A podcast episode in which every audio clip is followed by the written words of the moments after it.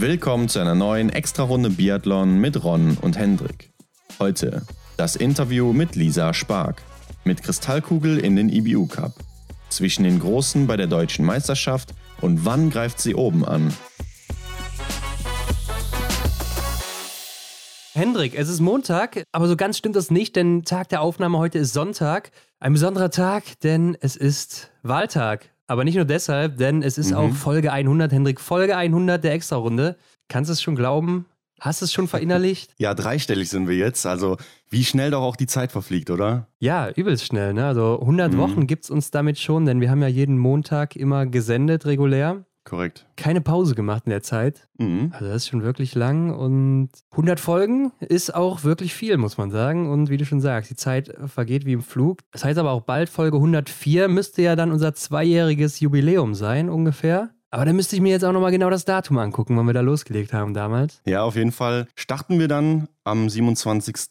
November ja in unsere dritte Saison. Genau, und es ist eine ganz besondere, ne, denn es ist ja die olympische. Aber ich denke, zu Folge 100 kann man auch mal allen Gästen, die hier waren, gerade in der Sommerzeit, Danke sagen, denn ähm, das ist ja nicht selbstverständlich und äh, hat uns immer sehr gefreut und freut uns auch immer noch. Absolut, ja. Und ohne euch wäre das auch nicht möglich gewesen, wenn ihr jetzt hier gerade zuhört. Also vielen Dank an alle, die da mitgemacht haben. Ne? Mittlerweile sind es ja schon über 60, muss man sagen. Ja, vielleicht hört der ein oder andere, die ein oder andere zu. Und ähm, ja, einfach mal vielen Dank für eure Zeit. Wissen wir sehr zu schätzen. Und auch an euch da draußen. Ne? Vielen Dank fürs fleißige Einschalten, Supporten, Teilen. Und ja, cool, dass ihr mit dabei seid und auch weiterhin mit dabei seid. Denn es geht ja auch weiter. Wir sind ja jetzt hier nicht am Ende, sondern es geht ja eben weiter. Ja, hoffentlich. Und ähm, damit kommen wir doch mal zu unserem heutigen Gast. Es ist Lisa Spark. Die zweitbeste Juniorin des letzten Junior Cups, der ja in der Saison 1920 stattfand, denn wir wissen alle, der wurde abgesagt in der letzten Saison aufgrund der aktuellen Situation. Und sie ist auch die Sprintsiegerin aus dieser Zeit, heißt, die hat die kleine Kristallkugel in der Sprintwertung da gewonnen und ist dann sicherlich, so wie wir uns das vorgestellt haben, auch mit großen Erwartungen in die Saison 2021 gegangen, wo dann immerhin ja noch die Junioren-Weltmeisterschaften stattfinden sollten. Mhm. Denn äh, vorher konnte sie mit den ganzen Juniorinnen mithalten und durch ihre Erfolge sicherlich dann eine der großen Favoritinnen gewesen und gerade aus deutscher Sicht wohl die größte Favoritin. Ja, gebe ich dir recht. Da ist sie aber dann auch unter ihren Erwartungen geblieben. Wir werden es gleich im Gespräch hören. Ja, die Absage im Junior Cup hat natürlich viel durcheinander gebracht im letzten Jahr. Aber auch dadurch hat sie die erste Gelegenheit bekommen oder einige Gelegenheiten bekommen, im EBU Cup zu starten. Also erste Senior-Erfahrung zu sammeln. Und es war ja eine nicht so ganz leichte Saison für sie. Hat man natürlich dann auch gemerkt, ne, den Leistungsunterschied. Ja. Aber eindrucksvoll hat sie sich ja bei der deutschen Meisterschaft jetzt am Aber zurückgemeldet, wo sie auch schon im Junior Cup einen Sieg geholt hat. Also bekanntes Pflaster für sie und hat sich da echt gut präsentiert. Und äh, wie ihr das natürlich auch gewohnt seid, haben wir mit ihr dann über ihre Zeit da geredet. Von äh, ihren großen Erfolgen im Junior Cup, dann über die letzte Saison, die wahrscheinlich auch für sie schwierig war oder vielleicht auch nicht, ich weiß es nicht. Äh, ihr werdet es dann eben äh, gleich hören. Und ja, dieser Start im IBU Cup, ne, kam der denn zufällig oder wann kam der? Wann wusste sie, sie wird da starten? Und äh, was hatte sie sich denn da auch dann vorgenommen? Und natürlich dann jetzt ihr starkes Comeback, muss man ja schon fast sagen, bei den deutschen Meisterschaften. Nach den Leistungen wohl auch dann die größte Nachwuchshoffnung in Deutschland, aber auch vorher schon gewesen, wie ich fand, bei den Damen. Ja, durch die deutsche Meisterschaft hat sie in meinen Augen wirklich oben angeklopft. Also hat sich ja wirklich echt äh, gut platziert. Wer sich jetzt fragt, wo war Lisa denn? Äh, wie hat sie sich platziert? Die Listen gibt es auch noch bei Instagram bei uns auf dem Profil, ne? könnt ihr noch sehen. Genau. und euch da nochmal die genauen Ergebnisse anschauen. Ja, und in dem Zusammenhang, wo wir jetzt eine große Hoffnung des deutschen Nachwuchses bei uns gehabt haben, haben wir mal gefragt, wie ist das denn so, wenn die Medien eigentlich über den Nachwuchs sprechen? Genau in der letzten Saison, da gab es ja die Nachwuchsdebatte. Ne? Wie steht es um den deutschen Nachwuchs im DSV? Denn die alten oder die älteren Athleten, alten hört sich ja schon an, als wären das so Opas, die da starten für das DSV-Team. Ähm, Ja, auf jeden Fall die älteren Athleten, die holen dann noch die Siege und äh, die ganzen Erfolge. Und die Jüngeren, die hängen so ein bisschen hinterher, hängen in der Luft und es kommt nicht wirklich was nach. So war zumindest der Eindruck der Medien in der letzten Saison. Ähm, so ganz stimmte das natürlich nicht. Wir haben ja schon immer ein paar Junioren-Weltmeister und Weltmeisterinnen gehabt, ne? Oder eben Lisa Maria Spark, die dann im Junior Cup so stark aufgetrumpft ist Ja. und da ja auch den einen oder anderen Sieg geholt hat. Und da, wie du schon sagst, wollten wir auch mal wissen, was sagt sie denn dazu, wenn sie sowas hört oder auch ihre äh, Kolleginnen eben im Junior Cup? Was sagen die dazu? Äh, also seid gespannt. Ich fand es sehr interessant, das auch mal aus ihrer Sicht zu hören. Mhm. Aber vorher, Hendrik, mir ist nämlich aufgefallen, wir haben ja vorletzte Woche den DSV-Anzug angesprochen, ne? der mhm. bei der mhm. deutschen Meisterschaft ja auch vorgestellt wurde mit Benedikt Doll in einem Video. Und äh, da haben wir noch gedacht, ja, ist das jetzt schon hier der neue? Und sind eigentlich davon ausgegangen, nee, kann nicht sein, so wie der aussieht. Und ja. jetzt einfach auch mal so schnell hier vorgestellt aus dem Nix. Ist er mit Sicherheit nicht, aber er ist es. Ach ja, Ron, was soll ich sagen? Also, wenn ich ehrlich bin, vermisse ich dann jetzt schon den Orangenanzug. Also ich habe mich so sehr an den orangen Anzug gewöhnt, man konnte ihn immer super erkennen, hat sich immer gut durchgesetzt bei den anderen Athleten im Feld. Ja, jetzt so, ein, jetzt so eine Art Blau mit so einem Neonstich von Gelb mit dabei am Bein und am ja. Arm. Was sagst du dazu? Ja, man geht ja hier so back to the roots oder zurück zur Vorgängerversion. Ich glaube, vorher hatten wir dunkelgrün mit neongelben Streifen. Davor hatten wir mhm. aber ähm, dunkelblau mit so roten Adidas-Streifen. Mhm. Ähm, jetzt ist es so ein Mix aus beidem dann. Ich glaube, er ist auch so, so zweigeteilt. Und dann dazu eben noch dieser Akzent am Ärmel. Ähm, mhm. Ja, ist mal wieder was ganz anderes. Ne? Man hatte sich gerade so an den orangen Anzug gewöhnt, der ja auch ziemlich gut herausstach, immer auf den Bildern oder auch mhm. im Schnee, im Fernsehen. Man konnte die Athleten sehr gut erkennen und äh, ja, wie, wie wir auch schon gesagt haben, ne, sah eigentlich ganz gut aus, auch so mittlerweile. War das so das Erkennungsmerkmal des deutschen Teams jetzt. Mhm. Und jetzt äh, geht man wieder so ganz zurück ins dunkle, schwarze. Ne? Jetzt hat man hier auch noch so einen, so einen hellblauen oder gräulich-blauen Akzent da auf der Brust oder im, im Bauchbereich. Und mhm. ähm, wenn man aber ja das Leibchen drüber zieht, wird man das nicht sehen. Korrekt, ja. Sprich, man ist so mehr oder weniger komplett in dunkelblau, weiß durch das Leibchen oder rot durch das Leibchen unterwegs und dann dazu noch dieser Akzent am Ärmel.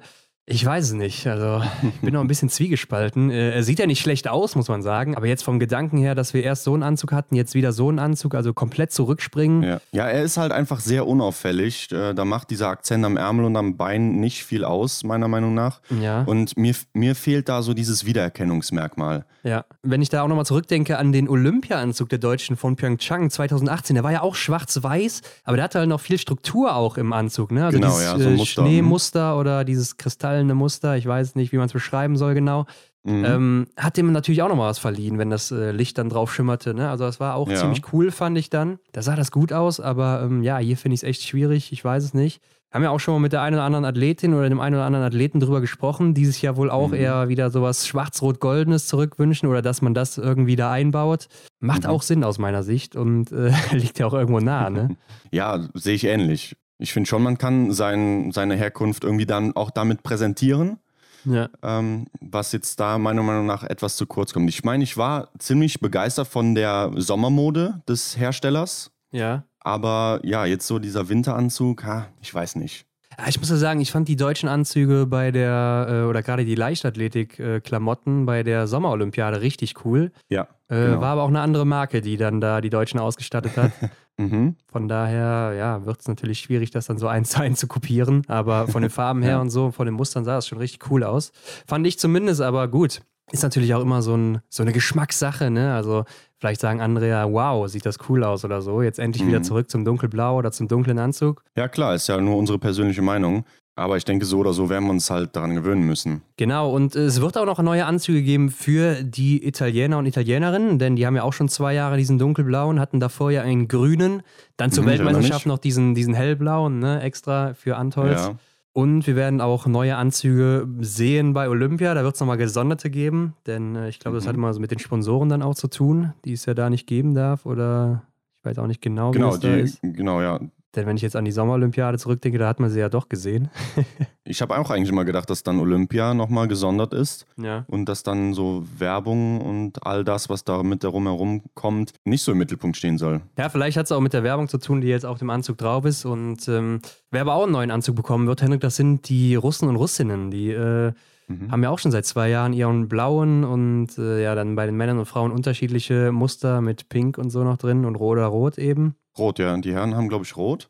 Genau, die Damen dann eben so pink-rosa. Ähm, mhm. Und die hatten jetzt auch noch ihre russischen Sommermeisterschaften in Tumen, also ein Weltcup-Ort. Und äh, ich muss mal sagen, erstmal zur Aufmachung in Russland, das ist schon der Wahnsinn. Ne? Das ist wirklich wie ein Weltcup-Event. Also man kann sich nochmal auf YouTube angucken, wurde dann auch live gestreamt wahrscheinlich auch in Russland im TV übertragen. Das ist echt wie eine Weltcup-Veranstaltung. Ne? Also da wird alles aufgefahren an Kameras, an äh, Interfaces, die man da eben braucht, um das Rennen zu verfolgen. Wahnsinn. Ja, die haben einiges richtig gemacht. Leider aus unserer Sicht, man kennt es wahrscheinlich so, Russland hat dann diese eigene Sprache beziehungsweise diese eigene Schrift, ne? Ja. ne? diese eigenen Buchstaben und da können wir halt nicht viel mit anfangen, beziehungsweise derjenige, der es nicht kann, also zum Beispiel ich. Ja, ja. Und ähm, ja, sehr schade, aber dieses ganze Interface, was du auch gerade angesprochen hast, das erinnerte mich schon sehr an den Weltcup auch. Ja, auf jeden Fall. Ähm, ist ja eben die kyrillische Schrift. Ne? Das ist das auch, was äh, mir das schwierig gemacht hat, sich das anzuschauen, denn äh, Mhm. mit der anderen Sprache kann ich noch umgehen, wenn ich äh, einen anderen Kommentator höre oder eben keine, wenn ich den dann ausstelle. Ne? Ist ja in Schweden dann auch der Fall oder in Norwegen. Aber ähm, ich muss sagen, dann mit der Schrift, wo man dann auch gar nicht weiß, wer da gerade läuft, auf der Strecke unterwegs ist oder am Schießstand, dann wird es schon schwierig, finde ich, und dann macht es auch keinen Mhm. Spaß mehr. Aber gut, es gab auf jeden Fall einen einzelnen Sprint und eine Staffel und äh, teilweise waren große Namen nicht dabei. Ne? Matvei Eliseev oder Loginov, die waren äh, im Einzel nicht dabei. Ich glaube, Loginov auch gar nicht am Wochenende. Ähm, Garanichev auch nicht. Ja, ich habe was von familiären Gründen gehört, aber viel interessanter finde ich, dass Geranichev und Eliseev aus gesundheitlichen Gründen nicht starten konnten, äh, sofern die Information stimmt. Also ähm, sind die beiden nicht fit. Weiß ich nicht, was mit Garanichev zumindest ist. Äh, Eliseev hat ein Interview gegeben, dass äh, er das wohl mit seinem Trainer so kommuniziert hätte, weil er sonst das Training nicht durchhält, weil er auch wohl Mhm. vorher, die sind ja aus dem Trainingslager gekommen, relativ viel gemacht hat und äh, deshalb nimmt er sich eben hier jetzt zurück, äh, zumindest in dem ersten Rennen, ne? ich glaube im Sprint Mhm. und so und in der Staffel war er dann wieder dabei. Und ja, den Einzel gewinnt Larissa Kuklina und bei den Herren ist es Anton Barbikov, der da vorne ist. Beides Namen, die man auch aus dem IBU Cup und Weltcup kennt. Mhm. Also keine wirkliche Überraschung. Äh, den Sprint entscheidet dann äh, Kasakewicz für sich. Die ist ja auch erst 23, habe ich gesehen. Also sehr schnell unterwegs gewesen. Gewinnt nämlich mit Ja. zwei Fehlern hier. Ja, sie war auf jeden Fall an dem Tag super schnell unterwegs, denn äh, Retzova, die zweite wurde, war mit null Fehlern unterwegs und kommt halt sechs Sekunden später ins Ziel. Ja, also Wahnsinn. Da musste echt schnell unterwegs gewesen sein. Bei den Herren ja auch ein bekannter Name vorne. Der Mann, Mhm. äh, der auch Alexander Loginov so langsam Konkurrenz macht. Ne? Eduard Latipov mit dem Sieg hier auch mit zwei Fehlern. Äh, der zweite dann auch mit einem Fehler, schon 4,6 Sekunden hinter ihm. Also ich vermisse ja auch in der Liste jetzt die großen Namen in den Top 6, die ich jetzt hier sehe. Ja. Aber Hendrik, ich sag dir auch ganz ehrlich, um nochmal aufs Thema Sprache zurückzukommen, ähm, auch die PDF-Dateien von den russischen Events sind ja auf Kyrillisch geschrieben und ja, da wird es schwierig dann auch für mich äh, herauszufinden, wer da hinter den Top 6 ist, denn die kann man eben noch der Webseite entnehmen. Mhm. Habe aber auch mal versucht, den äh, Namen Alexander Loginov einzugeben und zu suchen im PDF-Dokument, aber man findet ihn nicht. Also ich glaube, er war nicht dabei, hat dann wahrscheinlich komplett abgesagt. Ja, ich nehme an, das ist auch für einen ja, Top-Athleten aus Russland dann eher auch uninteressant, so eine Sommer-WM, oder? Ja, ich weiß nicht. In Russland hat es schon alles einen ziemlich hohen Stellenwert. Ne? Also würde ich jetzt nicht hier unterschätzen, auch gerade wenn es um Sport und Biathlon geht so. Mhm. Ähm, denke ich schon, dass er eigentlich dabei ist, aber man hört ja auch immer wieder, dass er mal was am Rücken hat und so alleine trainiert. Wir werden dann sowieso abwarten müssen, wie er im Winter zurückkommt, ob er dann auch vielleicht wieder die Form von vor zwei Jahren hat. Mhm. Oder vor drei Jahren war es ja, glaube ich, schon dann mittlerweile, wo er Zweiter im Gesamtweltcup geworden ist. Ja, vor drei Jahren. Und dann kam er in Antolz zurück. 2018, 19 war Ja. das ja, genau.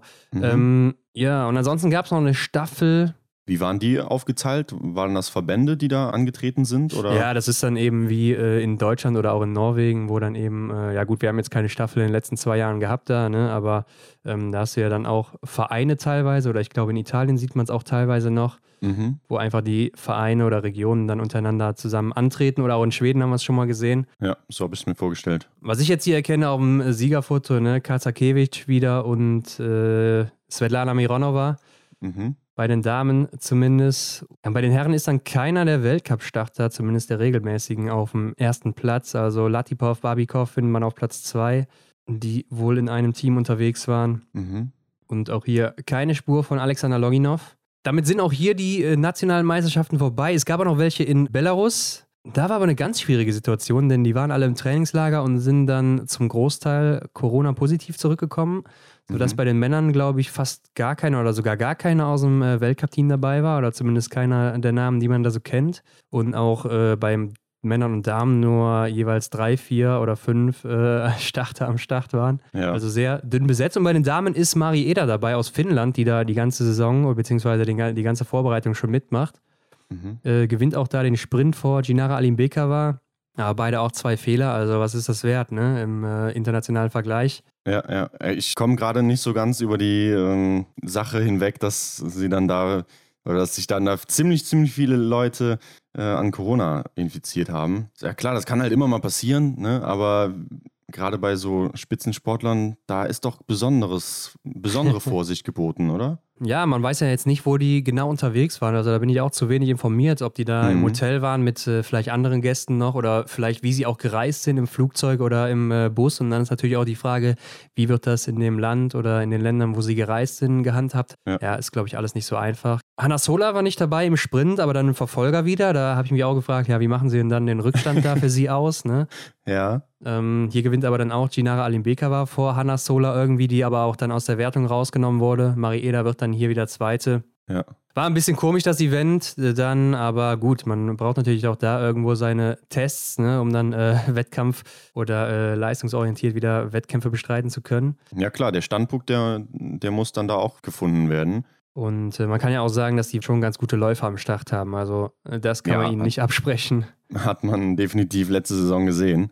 Ja, Ron, dann sind wir durch mit den Neuigkeiten der Woche. Ich würde sagen, wir springen ins Gespräch mit Lisa Spark und hören, was sie zu sagen hat. Ja, ich habe auch nichts mehr auf dem Zettel stehen, also rein ins Interview. Okay, Lisa. Ich glaube, du kannst auf eine recht erfolgreiche deutsche Meisterschaft gerade zurückblicken und äh, ich finde besonders beeindruckend, dass du ja noch Junioren bist, ne? also mit gerade mal 21 Jahren noch sehr jung. Ähm, war doch dann auch mit Sicherheit für dich ein ganz besonderes Wochenende, oder? Ja, auf alle Fälle, weil ich hätte niemals erwartet, dass ich da dann gleich am ersten ja. Rennen zur Siegerehrung darf. Das war dann schon ziemlich ungewohnt für mich, da mit den, sage ich mal, Besten aus Deutschland zu stehen. Mhm.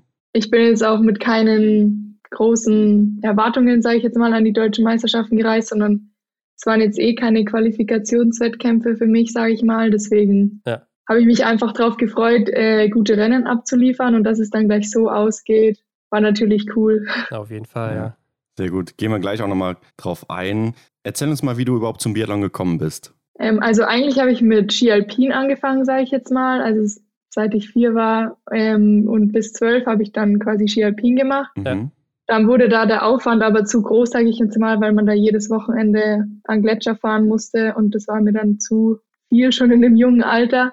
Ähm, und da hätte man dann auch auf ein Sportinternat wechseln müssen. Mhm. Und dann, ja, so Wintersport hat mir schon immer viel Spaß gemacht. Und dann hat mein Papa mal so geschaut, was in der Region noch gibt. Also ich wohne, sage ich jetzt mal, 30 Minuten von Ruppolding oder von der Chiemgau Arena entfernt. Mhm. mhm. Und dann habe ich da, hat er mein Papa mich mal da so, so ein Schnuppertraining, sage ich mal, geschickt. Und dann hat die damalige Trainerin auch gesagt, ja, äh, da ist dort Talent vorhanden, mhm. sage ich jetzt mal. Und mir hat es auch richtig Spaß gemacht. Ja. Mhm.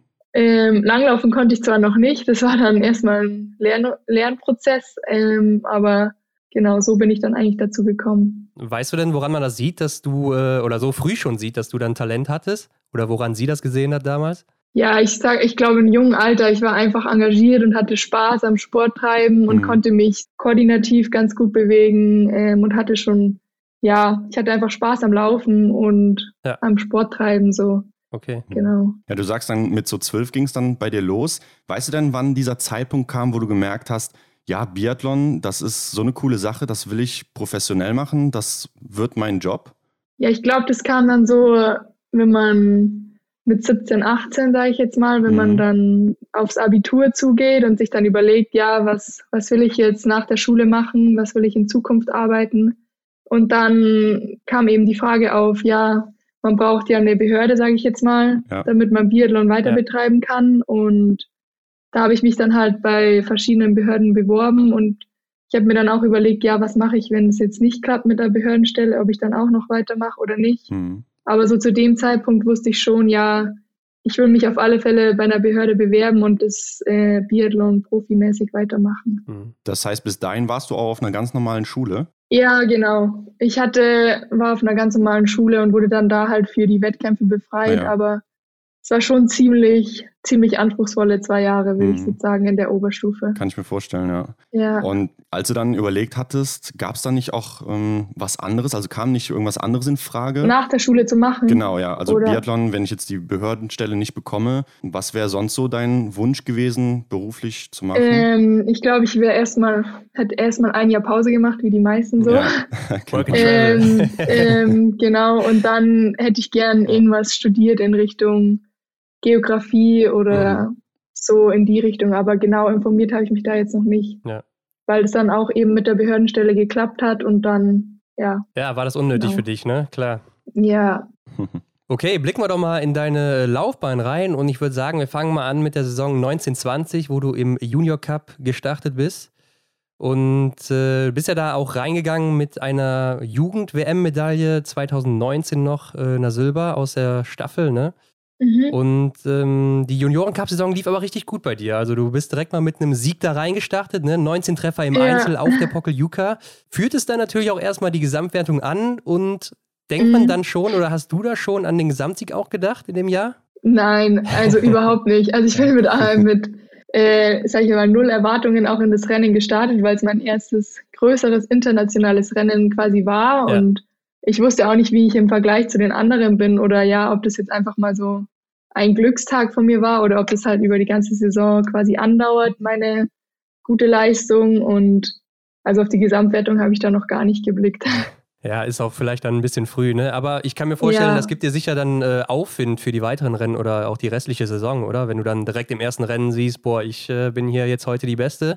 Also warum nicht nochmal, ne? Ja, das auf alle Fälle. Aber man muss dann auch erst einmal wieder schaffen, so die Leistung zu stabilisieren, sage ich jetzt mal, oder das mhm. wieder abzurufen. Also, weil den Sprint danach lief es ja dann, sage ich jetzt mal, erstmal wieder nicht so gut. Ja. Also man hat schon gesehen, dass alles passen muss, um nach ganz vorne zu kommen. So war es ja auch bei der Junioren-WM 2020 dann bei dir. Da hast du erstmal ja so Gegenteiliges erlebt mit dem 40. Platz im Einzel mit fünf Fehlern. Aber dann, mhm. dein zweiter Sieg hat auch nicht so lange auf sich warten lassen, eben am Aber. Und äh, ja, den, auch, den merken wir uns mal für später noch. Am Ende der Saison bist du dann Zweiter in der Gesamtwertung geworden, hast die kleine Kristallkugel im Sprint gewonnen. Aber was überwiegt da bei dir? Ist es die Freude über den zweiten Platz im Gesamtweltcup? Nee, Gesamtweltcup sprechen wir vielleicht noch mal in ein paar Jahren. Ich meine natürlich den, äh, den zweiten Platz in der Gesamtwertung oder eben der erste Platz in der Sprintwertung. Äh, für mich war es eigentlich, also beides war natürlich cool, aber es war dann schon cool am Ende die Sprintwertung zu gewinnen, ja. weil man da dann einfach nochmal extra geehrt wird und so eine Kugel, sage ich jetzt mal, bekommt. Ja. Und es war auch richtig knapp oder es war, sage ich mal, vor dem letzten Sprint ja noch alles offen. Mhm. Aber dann wusste ich schon so auf der Schlussrunde, dass halt die Amy, also die Trainer haben mir dann halt gesagt, mhm. dass es wahrscheinlich für mich reichen wird. Und ähm, ich konnte es dann erstmal auch gar nicht glauben im Ziel so. Aber es war dann schon cool, einfach so, so eine schwere Kugel in der Hand zu halten. Ne? Und vor allem in, meinem, in meiner ersten sag ich mal, internationalen Saison. Das mhm. hat dann eigentlich schon da, der erste Platz in der Sprintwertung hat dann schon überwiegt. Also ich höre schon raus, die Kugel, die hat auch mit Sicherheit dann einen besonderen Platz bei dir zu Hause, oder? Äh, ja, jetzt gerade nicht, weil ich in einer neuen Wohnung bin, aber die steht, steht noch ganz zu Hause, ja. ja. Okay, okay. Und für den zweiten Platz in der Gesamtwertung gab es dann nichts? Oder gab es auch wenigstens eine Medaille? Oder wie ist das dann? Nee, nix, ne? Nee, ich weiß gar nicht. Ich glaube, nichts Großes. Mhm. Nee, ich glaube, im Gesamtweltcup bekommst du ja auch nichts, wenn du Zweiter wirst. Ne? Das war ja. dann gar keine ja. richtige, das war dann eher nur noch so eine schnelle Siegerehrung, weil mhm. das war dann genau mit Corona der Stimmt, Anfang. Ja, ja, da, ja. da los, sind dann alle schnell weg, deswegen mhm. war das so eine kurze Ehrung, sage ich jetzt mal. Mhm. Ja, und in der Gesamtwertung hattest du auch nur Amy Baserga vor dir. Gab es da mal einen Moment in der Saison, wo du die Chance hattest äh, auf den Gesamtsieg? Nee, erinnere mich eigentlich nicht, weil ich die Gesamtwertung nie so genau im Blick hatte. Also mein Ziel war jetzt nicht, äh, ich will Zweiter oder Erster werden in der mhm. Gesamtwertung, sondern mhm. ich wollte einfach meine Rennen da laufen und ich habe jetzt nie mir irgendwelche Punkte ausgerechnet oder mich hingesetzt und genau geschaut. Ja. Also sowas habe ich nicht gemacht. Ja, ja. Ja, ich meine, am Ende war es ja dann auch recht eindeutig, ne? Da hat die Amy schon ganz gut losgelegt da. Auf jeden Fall in der letzten Saison 2020-21, da bist du ja dann im IBU Cup gestartet, denn klar, der Junior Cup war abgesagt, ne? Es war aber auch mhm. eine schwierige Saison für dich, würde ich zumindest sagen. Ich hatte nämlich auch relativ viel von dir erwartet, nachdem du dann jetzt äh, im Vorjahr so stark warst. Ne? Gerade dann auch bei der Junioren-WM, die ja dann doch stattfand, ohne jetzt hier auch Druck machen zu wollen auf dich. aber ähm, wie waren denn so deine eigenen Ansprüche an die WM vor der Saison dann eben als zweitbeste Juniorin des Vorjahres? Ja, logisch. Also man hat sich schon mehr erwartet, ähm, als es jetzt dann wirklich oder was halt jetzt wirklich rausgekommen ist. Da waren wir schon oder war ich sehr enttäuscht. Aber ja, man ist, also ich bin jetzt nicht mit keinen, ich hatte jetzt keine Erwartungen auf genaue Plätze oder so, sondern ich wollte einfach gute Rennen zeigen und das ist mir halt nicht gelungen, ja. äh, sowohl auf der Strecke nicht als auch am Skistand. Mhm. Und da war ich dann schon irgendwie enttäuscht, dass es halt gar nicht läuft so. Ähm, Im Sprint kam man noch dazu, dass ich einfach den ganz falschen Ski genommen habe, sage ich jetzt mal. Mhm. Und dann hatte man sowieso keine Chance mehr und da hängt ja die Verfolgung mit dran. Ja. Und dann ja, wollten wir an der Staffel nochmal angreifen, aber ich glaube, es war einfach letztes Jahr dann nicht, nicht unsere, unsere WM. Mhm. Ja, wenn man auch nochmal auf das Vorjahr guckt, ne, da warst du dann fast nur in den Top Ten unterwegs. Klar war der Junior Cup, jetzt warst du im IBU Cup unterwegs, ist mhm. natürlich auch nochmal ein anderes Feld, aber äh, auch läuferig immer sehr, sehr gut dabei. Ne? Also auch so im Vergleich zu Amy Baserga oder Rebecca Passer, mhm. die ja auch gut bei der JWM dann waren, da warst du auch immer so mhm. äh, ja, auf deren Level, manchmal vor denen, manchmal hinter denen oder gleich. Und jetzt lief es eben nicht so bei der JWM. Ähm, du hast es schon angesprochen, der Sprint 41. Ne? In deiner Disziplin mit nur einem Fehler. Ähm, also war es hier nur der Ski oder war da noch irgendwas anderes? Nee, nee, also es war nicht nur der Ski, aber das kommt dann noch dazu, wenn man sich einfach läuferisch nicht gut fühlt und dann ja. der Ski noch nicht läuft und dann man schon merkt, ja, man läuft in der ersten Runde schon hinterher oder alle überholen einen, dann ist es für den Kopf auch nochmal schwierig. Mhm. Und dann, ja, macht es einfach oder ist es einfach nochmal härter zu laufen, wenn man dann eh schon weiß, ja, das wird heute kein, kein gutes Rennen. Ja. Aber ja, muss man abhaken und manchmal weiß man auch einfach nicht, wieso es dann genau so ist. Ja. Mhm. Ähm, logisch, wir haben dann viel analysiert und es kam dann einfach wahrscheinlich viel zusammen, was dann mal nicht gepasst hat. Und dann ja, kann es halt auch mal nicht so laufen. Ja, klar, mhm. klar. Ja, gut, dass du es gerade ansprichst, den Kopf. Was hast du denn dann so zum Beispiel in dem Sprint gedacht? Weil im Vorjahr wärst du ja wahrscheinlich mit den Leistungen dann noch aufs Podest gelaufen, oder? Hm. Ja, ich habe mir schon gedacht, ja, liegend hatte ich null, glaube ich, oder stehend. Ja, ich weiß nicht. Auf alle Fälle, man wusste ich schon nach der ersten, nach dem ersten Schießen, ja, ich bin eigentlich ganz woanders, oder die Trainer haben mir Platzierungen zugerufen, wo ich mir gedacht habe, okay, jetzt ganz schön weit hinten so. Mhm. Ja. ja, ich wusste schon, dass ich auch im Einzel war. Meine Laufzeit ja nicht so überragend, sage ich jetzt mal. Deswegen hatte ich schon nicht mehr so hohe Erwartungen an jetzt eine Platzierung ganz weit vorne. Mhm. Und trotzdem hat man sich versucht, äh, trotzdem habe ich versucht, halt vom Kopf nochmal alles zu geben oder halt nochmal alles rauszuholen. Aber ich würde sagen, ich habe trotzdem mein Bestes gegeben und ja. ja, es war dann halt so, oder die Platzierung ist halt dann rausgekommen. Ja, und in der Saison dann eben auch, hattest du deine ersten Rennen bei den Seniorinnen im EBU Cup? Mhm. Ähm, erzähl mal, wie waren so deine ersten Starts hier? Es war eigentlich richtig, der erste Start war, glaube ich, am ABA, EBU Cup. Genau, ja. Es war richtig cool, die Möglichkeit zu bekommen, da mitzulaufen. Mhm.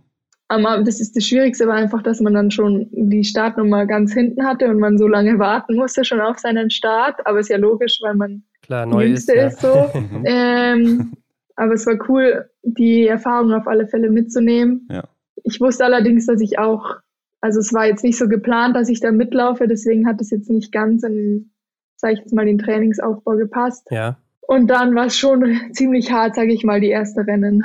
Mhm. Ähm, weil die, Ar also die Strecke am Aber ist auch keine leichte Strecke und ziemlich viel Berg und schon ziemlich anspruchsvoll. Deswegen, ja, was ich sage ich mal cool, einfach die Erfahrung mitzunehmen und auch mit den Älteren ähm, sich ja. einmal zu messen. Äh, ja, du hast gerade gesagt, du äh, wusstest das relativ spät. Wann wusstest du das denn, dass du dabei bist im IBU Cup? Äh, ach so, ich glaube, das war eine Woche vorher. Okay, oder ja, so. das ist natürlich Ja, klar. dann, ja. Ja. Und, und wie kam das dann so spontan? Ja, mich hat natürlich voll gefreut, dass ich da mitlaufen durfte. Ja. Ähm, aber die Trainer haben das unter sich ausgemacht, dass sie eben noch zwei Jüngere mit dabei haben wollen. Ja, und äh, das könnte ja dann auch auf deine Laufform schließen lassen, oder? Wenn du dann im Training voll drin bist und dann einfach so da reingeworfen wirst, warst du wahrscheinlich relativ müde oder auch nicht äh, vorbereitet. Ja, doch, im ersten Wettkampf habe ich mir schon gedacht, wo ich losgelaufen bin, oh, das wären heute, ich glaube, es war Einzel, es wären harte Kilometer, sag ich jetzt mal. Mhm. Ähm, aber habe mich auch irgendwie durchgequält. Ja. Auf alle Fälle wusste ich ja, das ist eigentlich nicht die Form, die ich gern hätte, im Wettkampf zu laufen. Ja, ja klar. Ja.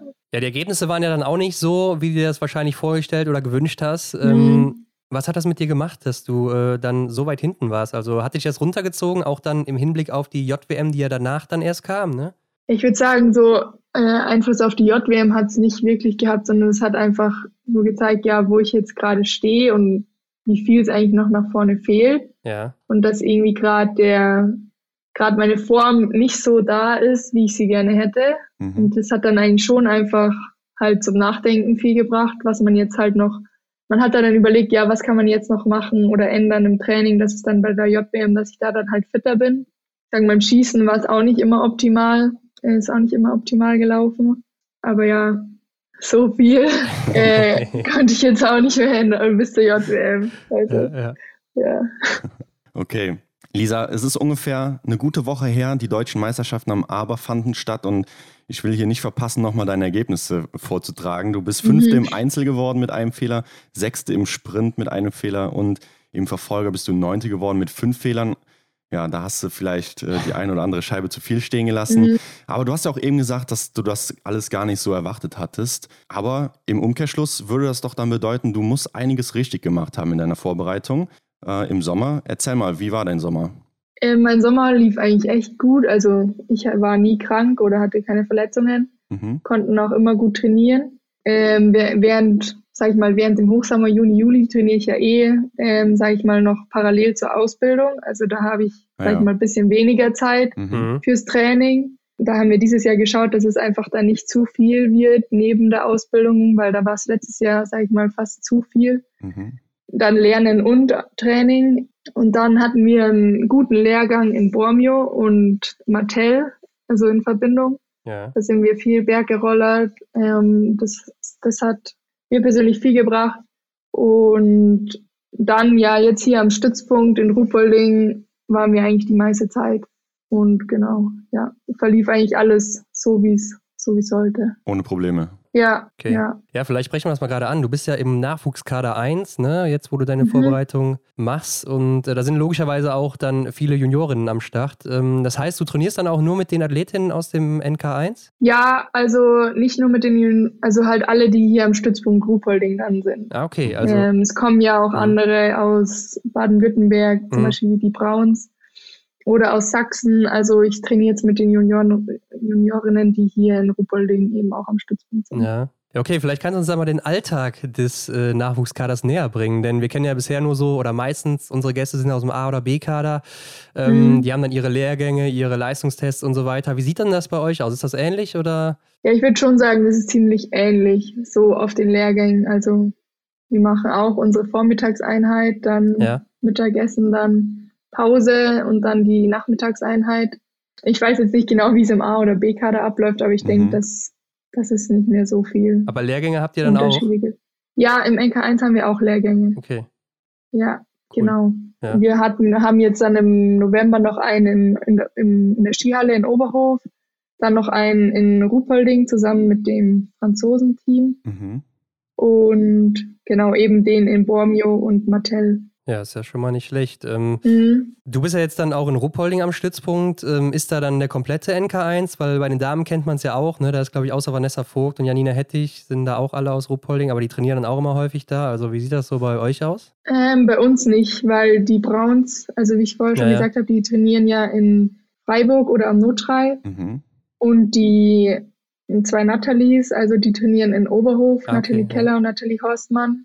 Bei mir ist dann eigentlich nur die Puff Johanna, Kastel Selina, Vogelara und die Müller-Luise trainiert noch in Altenberg. Mhm. Also es ist bei uns ziemlich noch aufgeteilt, sage ich mal. Du hast jetzt eben gesagt, ähm, du trainierst halt nur mit deinen Juniorinnen-Kollegen zusammen, aber äh, Kolleginnen zusammen, aber wird auch mal die Möglichkeit bestehen, in die Elite zu stoßen und dann, dass du mal ein Training mit Franziska Preuß und oder Denise Herrmann zum Beispiel zusammen machst? Ja, doch, das versuchen wir schon. Also die Gruppe vom Tobi Reiter ja. mit eben wo die Preuß und Sophia Schneider, Anna Weidel mhm. ähm, trainieren, versuchen wir schon manchmal schnelle Einheiten zusammenzulegen. Also da sprechen sich dann halt die Trainer ab. Oder wenn man jetzt irgendwie eine lockere Ausdauereinheit drauf hat, dann trifft man sich auch mal mit denen und fährt dann irgendwie zusammen oder rollert dann mal zusammen oder so. Also das ja. geht dann auch schon. Das heißt, äh, du bist nicht so direkt aus den Kalten in die deutsche Meisterschaft gestartet, ohne zu wissen, was die anderen Damen sind, imstande sind zu leisten, oder? Mm, ich würde sagen, doch schon, weil, also wir hatten, wir hatten Vergleichswettkampf, sage ich jetzt mal, da ging es ja. mir auch mhm. ganz gut. Aber man weiß ja dann doch nie, wie fit dann wirklich jeder ist, wenn man drei Wettkämpfe am Stück läuft oder ja. Ja, die Vergleichswettkämpfe genau. waren auch kurz vorher, oder? Also ein paar Tage oder? Ja, genau, die waren mhm. eine Woche vorher, ja. Ja, und ich fand auch, du warst läuferig bei den deutschen Meisterschaften echt gut unterwegs. Ne? Also du warst da so im Bereich der IBU Cup oder auch Weltcup-Starterinnen teilweise. Warst du da auch dann speziell auf die deutschen Meisterschaften jetzt vorbereitet oder hattest du nur diese Testwettkämpfe und bist dann auch aus dem Training da rein? Mhm, eigentlich sind wir aus dem Training rein, weil es ja für mich keine Qualifikationsrennen waren. Mhm. Und ich sage jetzt mal, da keinen keinen Druck hatte, irgendwelche Plätze, Plätze zu bringen, ja. sondern der Ziel oder der Fokus liegt ja immer noch auf dem Winter, deswegen haben wir jetzt nicht explizit auf die deutsche Meisterschaft drauf hin trainiert. Ja, also das heißt, bei dir ist dann auch die Quali im äh, November wahrscheinlich in mhm, Obertiljach oder genau. wo? Ja, genau. Da seid ihr auch dabei, wenn dann die, die Großen ja. auch äh, um den Weltcup kämpfen. Ja, okay. Genau. Und äh, was bedeutet dir das jetzt ja auch natürlich persönlich, äh, dass du hier unter die Top 5, Top 6 gekommen bist bei der deutschen Meisterschaft? Ja, ich fand es einfach richtig cool zu sehen, dass es dann dass einfach der Abstand nach vorne, sage ich jetzt mal, geschrumpft ist mhm. und dass, dass man einfach gut trainiert hat und dass man auch eben ja quasi sieht, dass das Training was gebracht hat und dass man näher an die größeren mhm. rangelaufen ist, weil das ja eigentlich immer mein Ziel oder unser Ziel ist, ähm, den Abstand nach vorne zu verringern. Ja. Und das war schon cool zu sehen, dass sich eben das ganze Training ausgezahlt hat und ja, dass man, dass sie was heißt greifbar, aber man ist nicht mehr so weit entfernt von den Prozenten wie jetzt vor zwei Jahren oder vor einem Jahr. Mhm. Ja, klar. Das war also, cool zu sehen. Das wirst du ja wahrscheinlich auch schon während des Rennens dann gemerkt haben. Ne? Zum Beispiel im Sprint bist du unterwegs und dann hörst du auf einmal, ja, nur so und so viele Sekunden auf mhm. XY oder so. Äh, was hast ja. du da gedacht, wenn du sowas hörst? Ich habe mir gedacht, krass, cool.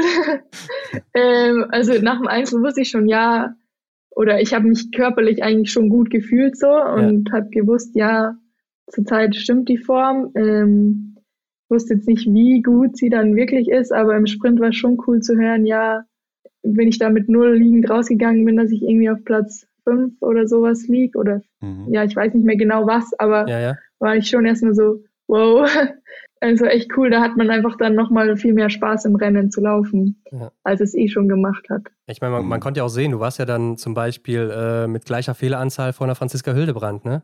Ja. Wenn man überlegt, was sie schon erreicht hat, so ist das doch auch schon dann äh, ja, ganz cool zu sehen. Ne? Ja, ne? das stimmt schon. Aber man muss auch sagen, es sind jetzt immer noch ein paar Monate bis zum Winter. Also mhm. das bringt mir jetzt auch nichts, wenn ich bei der deutschen Meisterschaft richtig gut war und dann im Winter also nicht mehr. Also ja, ja. für mich zählt dann wirklich der Winter. Klar, klar.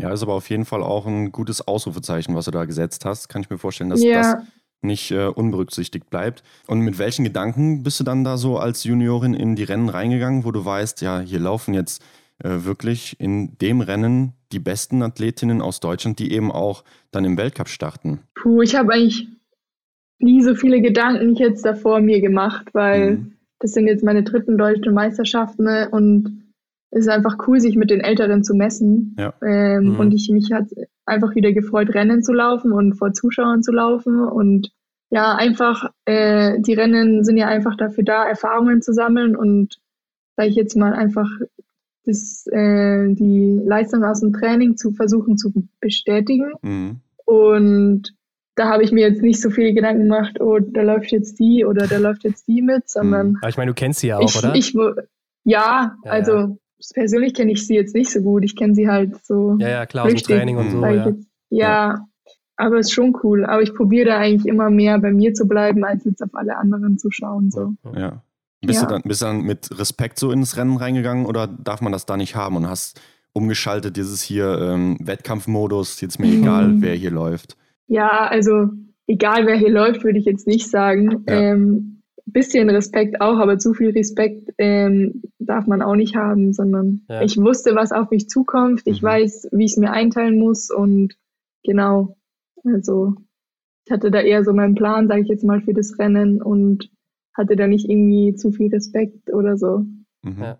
Und beim Rennen, im Rennen ist man dann eh bei sich selber. Also außer man wird mal überholt oder man kann irgendwo mitlaufen oder so, aber da versucht man dann eh so bei sich selber zu bleiben und sein mhm. Ding zu machen. Ja, wie ist denn bei dir so der Unterschied zwischen Rollerski und Ski dann? Weil jetzt die deutschen Meisterschaften sind ja logischerweise auf Rollerski. Mhm. Ähm, kann man da erwarten, du bist auf dem Ski genauso schnell? Macht dir das äh, was aus oder wie ist das? Ich würde sagen, es ist ziemlich gleich bei mir. Also hätte jetzt, habe ich jetzt noch nicht gemerkt, dass da irgendwie ein krasser Unterschied ist oder so. Mhm, okay. Ja. ja. gut, dann lass uns doch mal nach vorne blicken. Du bist jetzt 21 Jahre alt, habe ich ja schon äh, im Intro mhm. gesagt. Dein letztes Juniorenjahr steht jetzt an. Ne? Also der Junior Cup soll ja anscheinend auch wieder stattfinden. Was nimmst du dir dann hier vor für das Jahr jetzt? Äh, mein Ziel ist eigentlich schon, auch mal im IBU Cup zu laufen. Ja. Ähm, weil das ja letztes Jahr schon, oder hatte ich ja letztes Jahr schon einen Einsatz und da auf alle Fälle mal sage ich mal, einfach bessere Rennen zu zeigen und dann zu schauen, wo man da rauskommt, platzierungsmäßig. Mhm. Und natürlich JWM, da bessere Leistung abzurufen als letztes Jahr. Mhm. Und ja. Sage ich jetzt mal, sind so meine Ziele. Ja, da hast du anscheinend noch eine Rechnung offen, so wie sich das anhört. Ähm, ja, nach letztem Jahr auf alle Fälle. Wirst du denn oder weißt du schon, ob du überhaupt im Junior Cup starten wirst? Also für die ersten Rennen im Junior Cup bin ich schon gesetzt. Mhm. Ähm, aber ja. theoretisch in den ja. im November bei diesen Qualifikationsrennen kann man sich auch noch für was Höheres qualifizieren. Ja. Genau. Und hast du jetzt Hoffnung auf einen IBU Cup oder vielleicht sogar Weltcup durch die Ergebnisse bei der DM? Nee, also Weltcup würde ich nicht sagen, aber vielleicht IBU Cup, das muss man dann schauen, wie es an dem Wochenende läuft oder an den zwei Tagen, weil es sind ja nur zwei Tage. Aber IBU Cup ist, würde ich jetzt schon mal sagen, für mich ein Ziel. Ja. ja. Lisa, es ist ja letzte Saison so gewesen, äh, dass ein großes Thema über den deutschen Nachwuchs aufkam. Äh, der Nachwuchs mhm. im deutschen Team, hm, davon hast du natürlich sicherlich auch mitbekommen, kann ich mir nicht anders vorstellen. Äh, und indirekt sprechen die Medien doch dann auch ja, dich an, beziehungsweise deine Gruppe. Ähm, mhm. Was geht da so in dir vor, wenn du sowas liest oder hörst? Ja, also man liest es natürlich schon, ähm, versucht es nicht so, so sehr an sich ranzulassen. Ja. Weil ja, wenn es einfach mal nicht gut läuft, bringt es auch nichts, ähm, wenn die Medien dann immer noch draufhauen und immer alles noch schlechter reden, mhm. sondern man, man macht es ja nicht extra, dass man jetzt nicht gute Leistungen zeigt, sondern es kann einfach mal sein im Sport, dass es einfach nicht Klar. läuft. Ja. Damit muss man auch versuchen oder muss man umgehen können. Mhm. Und ja, es war dann ich würde sagen, man muss dann trotzdem versuchen, einfach sein Ding weiterzumachen und konsequent einfach dann arbeiten und die Fehler suchen, wieso es jetzt gerade nicht läuft. Und das denke ich, haben wir auch ähm, gemacht und mhm. viel analysiert. Ja, in, im Endeffekt ist es schon, sind wir die Athleten, die Leistungen bringen müssen. Mhm. Aber es bringt auch nichts, wenn von außen alle immer sagen, ja, der deutsche Nachwuchs, was ist mit dem los und so, sondern wir haben dann schon versucht, uns gegenseitig einfach aufzubauen und ja, wieder das Beste aus dem nächsten Rennen hm. rauszuholen. Ja. Ja. Also war das auch schon Thema dann intern bei euch, dass ihr gedacht habt, hey, was, was schreiben die da schon wieder? Warum gibt es da schon wieder einen Beitrag über uns?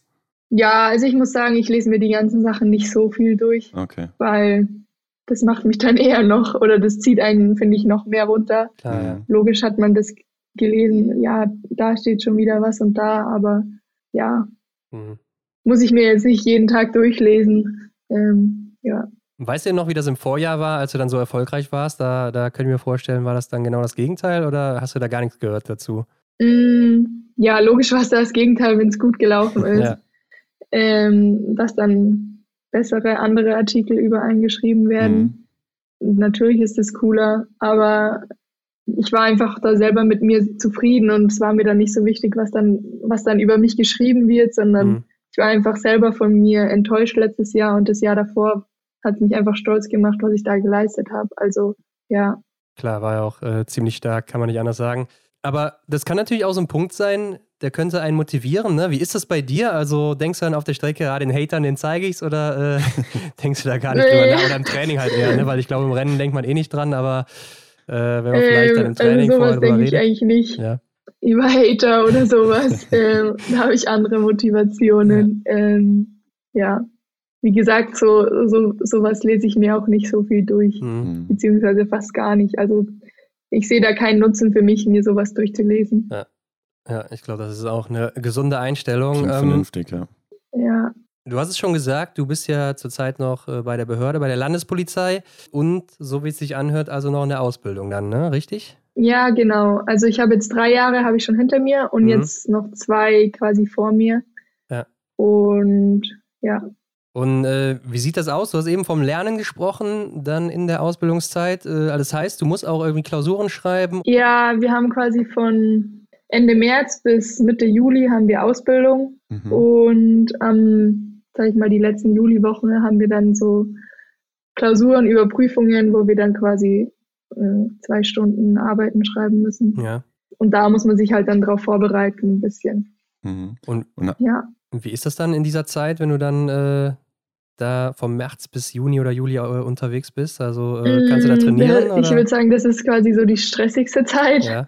Ähm, Im April geht es noch, weil da haben wir ja, sage ich jetzt mal, kein, fast kein Training. Mhm. Ähm, aber Mai bis Mitte Juni ist, ist, schon sehr belastend. Also da hat man fast für nichts anderes mehr Zeit, weil wir, wir stehen, wann stehe ich auf? Halb sechs und dann geht um sieben Uhr der Unterricht los. Mhm. Und dann hat man bis zwölf Uhr Schule, dann Mittagessen und dann nochmal bis um drei Schule und dann muss man noch qualitativ trainieren. Ja. Ähm, und am nächsten Tag, also vom Montag bis Freitag dann immer so. Und das zehrt dann schon ganz schön. Ja. Weil das Training darf ja dann in der Zeit auch nicht zu kurz kommen und du hast dann auch so wenig Schlaf, sage ich jetzt mal. Und Klar, ja. einfach auch so viel Stress mit, oder man fährt auch so viel Auto, weil es sind 40 Minuten von Hupolding. Mhm. Oh, ja. Das ist schon eine anstrengende Zeit, aber es ist auf sechs Wochen begrenzt und dann weiß man ja, jetzt wird es wieder leichter. Du sprichst das Training an ab 15 Uhr oder ab 16 Uhr, wenn du dann wieder zu Hause bist wahrscheinlich. Mhm. Äh, normalerweise habt ihr ja zwei Einheiten am Tag, oder? Also wo ihr dann morgens mhm. schon rausgeht, dann nachmittags nochmal, fällt ihr dann weg, oder? Ja, wir haben Möglichkeit, Dienstag und Donnerstag haben wir am Vormittag eine Trainingszeit, wo wir dann keine Schule haben. Da kann, kann man dann eineinhalb Stunden was trainieren. Mhm. Also das sind die zwei Tage, wo wir dann noch zweimal was am Tag machen können, aber sonst haben wir nur für einmal Training mhm. am Tag Zeit. Ja. Ja, hört sich auf jeden Fall sehr belastend an, muss ich sagen. Ja. Stelle ich mir auch so vor. Dafür haben wir die anderen acht Monate ja frei. Ja, ja, klar, klar. Also sechs Und Wochen irgendwas ja so muss man ja auch ja. lernen. Aber habt ihr dann auch neben den ganzen Theorieblöcken auch irgendwie eine Art Praxisausbildung? Ja, ja. Ähm, das macht eigentlich am meisten statt. Das heißt so Einsatztraining, wo man dann so Einsätze nachspielt. Und okay. ja, dieses Jahr hatten wir auch ähm, mit der MP, also halt Maschinenpistole, ja, so Prüfungen, Schießausbildung, ähm, ja, und Selbstverteidigung hatten wir auch. Also es ist auch viel Praxis dabei, aber mhm. es ist auch richtig cool. Eine ja. Abwechslung zum Rechtsunterricht. Also wenn dich so. jemand nervt auf der Strecke, könntest du dann einfach da lahmlegen oder so? Ja. okay. Bisschen Übung brauche ich noch, aber. Gut. Und wie geht es dann danach für dich weiter? Hast du schon einen Plan? Also bleibst du dann bei der Landespolizei oder wie geht es dann los? Ja, nach den fünf Jahren bin ich erstmal froh, dass ich dann fertig bin und dann habe ich ja quasi das ganze Jahr Zeit für Biathlon. Mhm. Ja. Ähm, da bin ich dann quasi voll, voll Profi. Ja. Und dann schaue ich einfach mal, wie es im Biathlon läuft, wie lange ich das noch mache oder wie erfolgreich ich da bin und dann kann ich mir weitere Gedanken über die Zukunft mhm. machen. Das heißt, du strebst dann auch nicht schon so ein, ja, wie du anfangs gesagt hast, ein Studium an, ähm, vielleicht nebenbei, dass man das schon mal irgendwann anfängt? Ja, wenn ich bei der Polizei bleibe, will ich dann gerne noch das Studium für den gehobenen Dienst machen, mhm. weil jetzt mache ich ja die Ausbildung für den mittleren Dienst. Ja. Und genau, also das Studium würde ich dann schon noch gerne machen. Aber jetzt so ein Studium in eine andere Richtung habe ich mich jetzt noch nicht drüber informiert und das, da müsste ich ja dann bei der Polizei aussteigen und das noch anfangen. Und ich weiß mhm. nicht, ob ich das dann noch will, wenn ich schon so alt bin. Ich weiß ja nicht, wie lange ich Biathlon ja, mache. Deswegen. Ja. ja. verständlich, ja. Dann hast du dir ja, Im, im, besten Fall dann da auch schon irgendwie ähm, ja, eine, eine ganze Sache aufgebaut, sodass man halt einfach dann da auch da bleiben kann, oder? Ja, ja, das ist schon gut, dass man einfach einen Rückhalt hat mhm. oder einen sicheren Arbeitgeber, wenn es im Sport nicht läuft oder man zum Beispiel auch mal verletzt ist oder so. Mhm. Das ist schon cool, dass man einfach dann was noch was anderes hat neben Biathlon. Ja. Ja, und das ist eigentlich ein gutes Stichwort, würde ich sagen. Ähm, neben dem Biathlon, ja, jetzt hast du eben gesagt, du hast äh, in, diesen, in diesen Ausbildungsblöcken sehr, sehr wenig Zeit, aber in der mhm. anderen Zeit des Jahres ist es dann relativ entspannt. Was machst denn du dann sonst so außerhalb vom Biathlon? Wie verbringst du deine Freizeit? Ja, also jetzt kommt wahrscheinlich das, was jeder sagt, halt Freunde treffen viel, ähm, mhm. essen gehen. Ähm, ich bin auch einfach gern draußen. Ja, jetzt nichts Besonderes, mal was lesen, aber ich habe jetzt nicht noch irgendwelche speziellen anderen Hobbys. Ja. Ja, auf jeden Fall konnte man auf Instagram sehen, oder ich habe es gesehen, hat jetzt eigentlich nicht viel mit Freizeit zu tun, aber äh, du hast mhm. auch so einen mhm. Norweger-Anzug, ne? Also so einen Trainingsanzug. Und da habe ich mich gefragt, wo kriegt man denn mhm. sowas her, wenn man deutsche Athletin ist? Ja, ich habe so eine Norweger Weste, glaube ich. Mhm. Ähm, ja, diese Trainingsjacke, ne? Mit diesen äh, Ja, genau. Ähm, da so. waren wir in, ja, da waren wir in Norwegen, in Schuschön. Wann war das? Ja, schon ein bisschen länger her, oder drei, vier Jahre. Ich weiß gar nicht genau. Auf alle Fälle ähm, habe ich dann da mit einer Norwegerin meine Sachen getauscht. Mhm. Oder war das bei der JWM in Ostabli? Ja, genau, irgendwo da habe ich dann quasi, ich habe ihr meinen Rennanzug gegeben und ich habe ja. von ihr was bekommen. Okay, ja, gut zu wissen. Ja. Also, wenn, ich, wenn ich auch mal einen haben will oder so. Aber mal gucken, ja. was ich, mal gucken, was ich dann zum Tausch anbieten kann. Also keine Ahnung. Doch. Die meisten Athleten wollen dann schon immer am Ende von der JWM oder so, äh, kommen sie dann her und wollen irgendwas tauschen. Ja. Ähm, ah, okay. Ja. Ach, ist das dann auch so ein Ding bei euch, wie, wie man es aus dem Fußball kennt, äh, wenn Trikottausch. Äh, die, ja, genau, die Fußballer und Fußballerinnen schon, ja. dann das Trikot tauschen? Ja. ja. Ja, lustig. Doch schon, mhm. ja. Ja, ich meine, jetzt bald gibt es ja auch wieder einen neuen Anzug für euch, ne? Also äh, wurde der schon vorgestellt? Ja, wurde jetzt vorgestellt, ja. In live habe ich ihn leider noch nicht gesehen, aber mal schauen. Ja, mhm. und was sagst du dazu, was du so gesehen hast? Ich habe ihn noch nicht so von der Nähe gesehen, deswegen so okay. viel anders. Also ist ja auch wieder Richtung Blau, ja, ja. glaube ich. Ja, dunkel. Ähm, ja. Schauen wir mal, wie er sich dann im Fernsehen präsentiert. Mhm. Dunkel soll schlank machen. ja, doch gut. Lisa, wir haben eine Kategorie Fragen, die wir unsere Gäste immer fragen. Mhm. Die starten wir mit dir. Frage 1 lautet: Hast du ein Ritual vor jedem Rennen? Ja, ich nehme immer 20 Minuten vor dem Rennen mein Gel. Mhm. Immer das Gleiche. Das machen echt viele ja. mit diesem Gel, muss ich sagen. Das ist weit verbreitet im Biathlon. Nee, ich würde sagen, das machen viele, weil es einem nochmal Energie gibt oder weil es ja. Ja. ja. Genau, ist ja äh, quasi flüssiger Zucker, ne? Ja. genau. Ähm, was ist denn dein Lieblingsort im, ja, oder sagen wir mal so, bei dir von allen, die du bisher besucht hast? Denn äh, im Weltcup war es ja noch nicht. Mhm. Außer jetzt vielleicht die Heimorte, die du kennst. Ähm, sagen fast Lenze Heide. Mhm. Ja, ja. Und welche ist deine Lieblingsdisziplin? Mm, Sprint. Mhm. ja, das habe ich mir fast gedacht. Äh, stehend oder liegend schießen? Liegend. Was ist für dich das Coolste am Biathlon? Dass bis zum letzten Schießen noch alles möglich ist. Mhm. Und was ist dann für dich das Schlimmste am Biathlon? Wenn man sich beim letzten Schießen alles äh, wieder versaut. ja, gut kombiniert. Welcher war bisher dein schönster Moment im Biathlon? Ähm, ich würde sagen, auch JWM Lenzerheide, da meine Familie an der Strecke zu sehen mhm. und einfach so krass angefeuert zu werden. Mhm. Ja, das war schön. Also war, war nicht diese Sprintkugel besonders? Also, also, obwohl du hast eben gesagt, es ging so schnell alles, ne? Ja, das war, ich würde sagen, das war auch ein schöner Moment, aber da, da waren ja keine Leute da oder keine Familie so. Ja, ja. Und wenn man dann im Rennen läuft und dann ja, die, seine Schwester an der, äh, an der Strecke sieht, dann ist es, war das irgendwie schon was Besonderes. Ja. ja. ja. Ähm, wer sind denn deine Vorbilder im Biathlon oder vielleicht auch außerhalb vom Biathlon, andere Sportler oder sowas? Ja, Laura Dahlmeier mhm. ähm, und einfach auch Martin Foucault, mhm. der einfach mit sich selber gearbeitet hat, versucht hat, alles zu optimieren, was geht. Ja. Ja, okay, dann äh, kannst du jetzt den besten Biathleten der Welt zusammenstellen. Es ist auch egal, welche Eigenschaften du nimmst und von wem. Egal ob Frau, Mann, aktiv oder inaktiv. Was würdest du nehmen und von mhm. wem? Das Schießen von Martin Foucault, weil er einfach ja. so treffsicher ist und auch von der Zeit her so flexibel, also dass er schnell schießen kann, dass er ja, sichere ja. Treffer setzen kann. Ja. Dann ja zurzeit das Laufen von Johannes Tinges Bö. Mhm. Mm, und ich würde sagen, am Berg auch die Attacken bei den Frauen, wie Laura Dahlmeier da manchmal weggesprungen ist. Ja. Und sonst, ich würde sagen, es sind schon drei gute. Ja, auf jeden Fall. Hast du recht. Aber das probiert man doch bestimmt auch mal nachzumachen als junge Athletin, oder? Dann im Berg mal so wegzuspringen ja. oder sowas. Wie funktioniert das dann? Werden noch oft Videos gezeigt, ja. werden noch oft Videos gezeigt und dann denkt man sich so, ja, schaut so leicht aus. Mhm. Ähm, dann probiert man das selber und denkt sich nach fünf Sekunden, oh mein Gott, das ist anstrengend oder man kann dann einfach nicht mehr.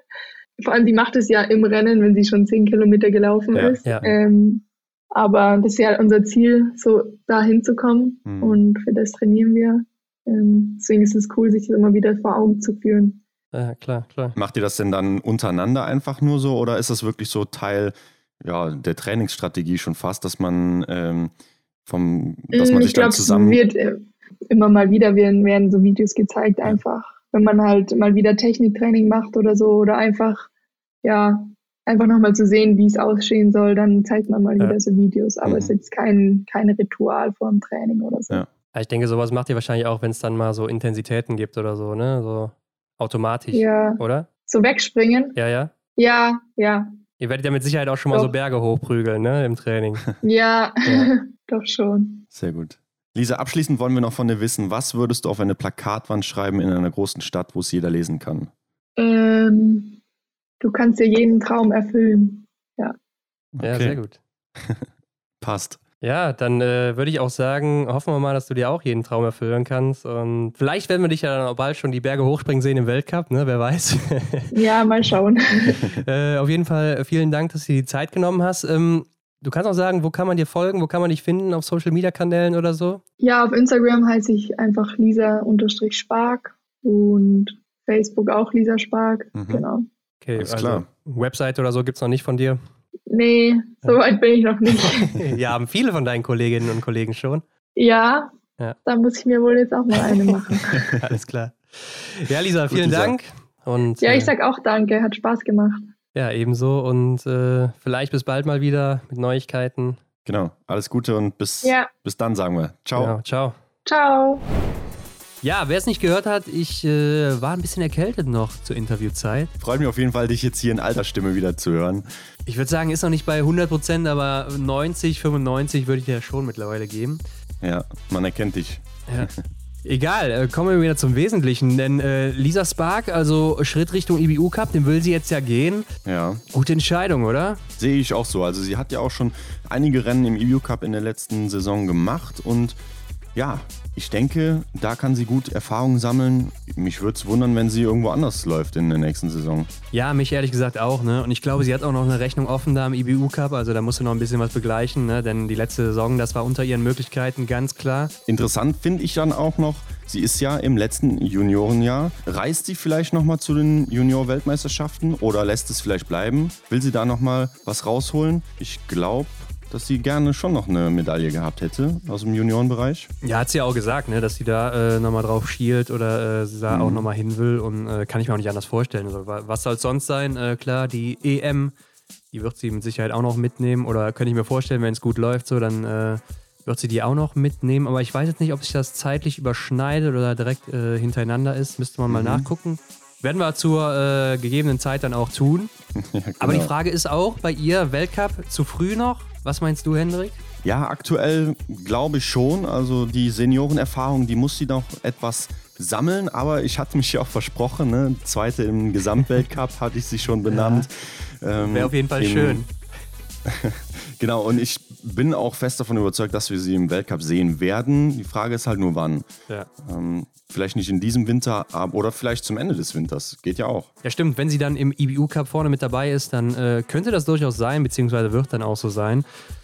Aktuell glaube ich auch, es ist zu früh, denn ja, wenn du dann vielleicht auch nicht so richtig den Anschluss findest und dann da in den Top 30, Top 50 äh, oder vielleicht noch weiter hinten, je nachdem, im einen oder anderen Rennen hängst oder auch wie Janina Hettich uns mal erzählt hatte, wenn du dann äh, nur für den Sprint anreist und nicht in die Verfolgung Ja. kommst, dann ist das glaube ich äh, schon sehr, sehr hart und dann äh, ja, wird es vielleicht auch schwierig, die Motivation aufrechtzuerhalten für weitere Jahre. Ne? Mhm.